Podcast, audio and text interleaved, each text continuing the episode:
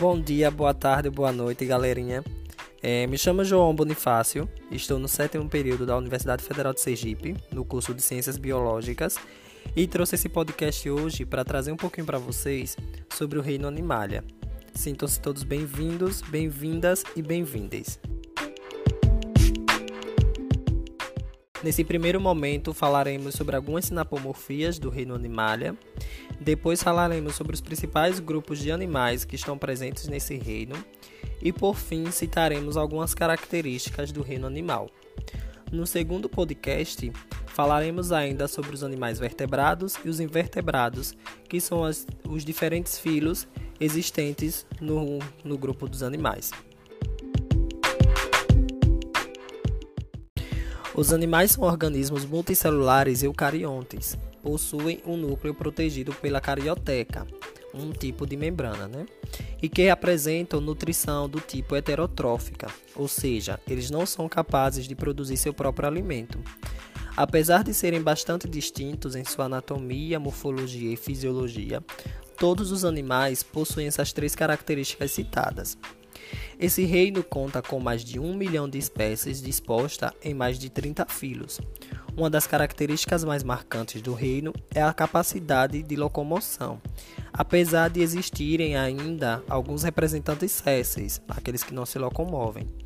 Além disso, os animais possuem células que formam tecidos, com exceção dos poríferos, que não possuem tecidos verdadeiros. E a maioria dos seus representantes se reproduzem de forma sexuada. No que diz respeito ao habitat, os animais também apresentam grande variabilidade, pois são encontrados em ambientes aquáticos e também terrestres. Sua dieta é variada, existindo animais herbívoros, carnívoros, parasitas e até mesmo saprófagos. Saprófagos são aqueles animais que se alimentam de cadáveres de outros animais ou até mesmo de plantas em decomposição. O grupo costuma se dividir entre dois grandes grupos principais: os vertebrados ou cordados, como atualmente são mais conhecidos, e os invertebrados. Os cordados ou vertebrados são aqueles que possuem crânio, vértebras e coluna dorsal. Já os invertebrados são aqueles que não possuem vértebras. Em algumas definições mais atuais e mais aprofundadas, vocês podem encontrar que a diferença entre eles está na formação do tubo neural, que é quando surge a notocorda. Essa notocorda é uma estrutura que dará origem à coluna vertebral, classificando assim os cordados, certo? O grupo dos vertebrados, apesar de ser o mais conhecido, representa apenas 5% de todas as espécies de animais existentes. Os invertebrados, por sua vez, agrupam o maior número de espécies, com cerca de 95% delas. Vale destacar que essa classificação é artificial, certo? Sendo utilizada apenas para fins didáticos. Isso porque não se tem a real noção de quantas espécies existam. É bom que todos tenham isso em mente. Estamos falando aqui apenas das que foram classificadas, mas existe ainda uma outra gama de animais que nunca foram classificados, sendo que algumas dessas espécies se extinguiram e se extinguem né, sem termos o devido conhecimento tá bom?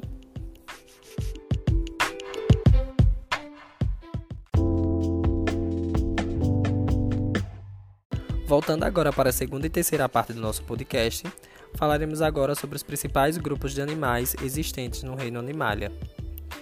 A literatura classifica atualmente mais de 30 diferentes filos de animais, mas ainda que existam essas classificações, costuma-se restringir o estudo desse grupo à análise de apenas nove filos, tá? Isso porque o grupo é muito grande e se torna extenso estudá-lo todo de uma forma didática é, planejada dentro da sala de aula.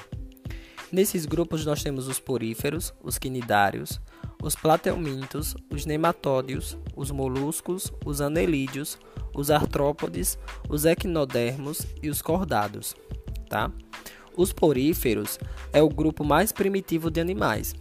Trata-se de seres sésseis, com corpo repleto de poros, que vivem apenas em ambientes aquáticos. Esses animais possuem simetria radial, mas alguns podem ser assimétricos, ou seja, não ter assimetria nenhuma. Além disso, são seres filtradores, cuja digestão ocorre exclusivamente no interior das células. A digestão, então, é de forma intracelular. A exemplo desse filo está as esponjas. Tá? Os quinidários é, possuem representantes predominantemente marinhos e destacam-se por apresentar dois folhetos embrionários, ou seja, são diblásticos. A sua simetria é radial. Nesse grupo surge uma cavidade digestiva denominada de cavidade gastrovascular. Entre esses animais, existe ainda representantes de vida livre e de sésseis. A exemplo deles está a água-viva e as caravelas. Tá? Acredito que todos, quando vão na praia, já tenham é, tendo, tido algum contato com águas-vivas e caravelas. As caravelas são aqueles seres bem roxinhos, parecendo uma bolinha flutuante que fica na beira da areia da praia, que a maioria das vezes a gente encontra. Os platelmintos são conhecidos popularmente como vermes chatos. Esse grupo, que é triblástico, vejam aí a evolução desde os poríferos para os platelmintos, tá? É, e eles são também acelomados, apresentam simetria bilateral e um achamento dorso-ventral do corpo, que seria esse achatamento dorso-ventral. Se você colocar uma mão sobre a outra, você vai perceber que a sua mão em cima e embaixo ela é achatada, ou seja, esse é o formato do corpo de um plateuminto. A exemplo desses animais estão as planárias e tênias. Os nematódios são conhecidos como vermes. Esses animais, diferentemente dos plateumintos, não possuem corpo achatado, e sim cilíndrico, e com as extremidades afiladas. Apresentam tubo digestório completo. A exemplo deles está as lombrigas e as filárias. Os moluscos são animais de corpo mole e algumas espécies apresentam o corpo ainda recoberto por uma concha calcária. Essa concha serve para proteção. A maioria dos representantes é marinha, mas existem também espécies de água doce e espécies terrestres. A exemplo dele está os caramujos, os polvos e as lesmas. Os anelídeos é, possuem como principal característica o corpo cilíndrico e dividido em anéis, segmentado. Daí que vem os, a classificação como anelídeo de anéis. Existem representantes de água doce, salgada e terra úmida. A exemplo deles está as minhocas e as sanguessugas. Os artrópodes apresentam corpo segmentado com apêndices articulados e revestido por um exoesqueleto de quitina, Graças à presença desse exoesqueleto, esses animais não crescem constantemente, mas eles realizam mudas periódicas. Os artrópodes representam o filo com maior diversidade de organismos do reino Animalia.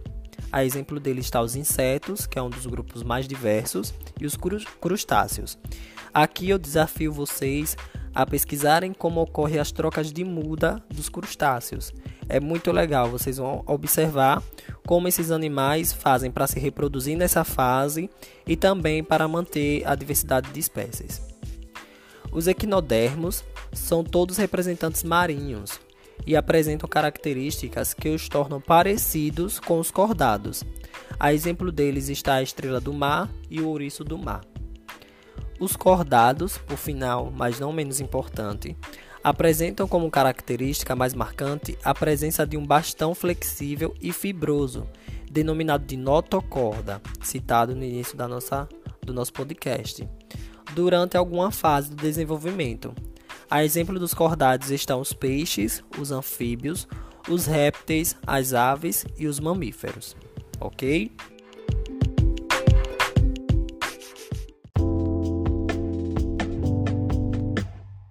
Continuando, pessoal, citaremos aqui algumas características do reino Animalia para que fique bem fixado na cabeça de vocês, tá?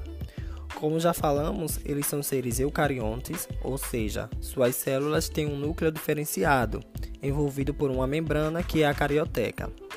São também heterótrofos, ou seja, necessitam ingerir outros seres vivos, pois não produzem o próprio alimento. São pluricelulares, o corpo é formado por muitas células e cada uma dessas células com função específica.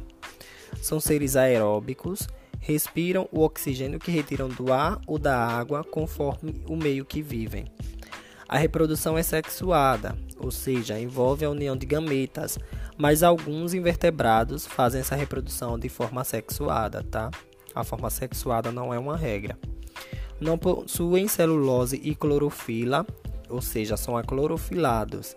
Essa é uma das características que os diferencia dos vegetais, tá? Possuem tecidos e órgãos, com exceção dos filos mais simples, como os poríferos, como a gente falou. Tem a presença lá de blástula, que é uma esfera de células oca com líquido no interior, né?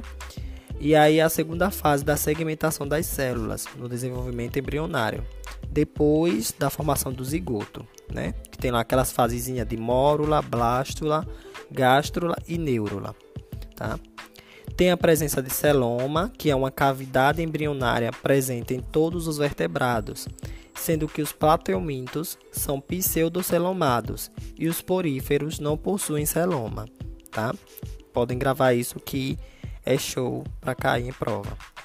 A maioria dos animais tem simetria bilateral, ou seja, as duas metades do corpo são simétricas.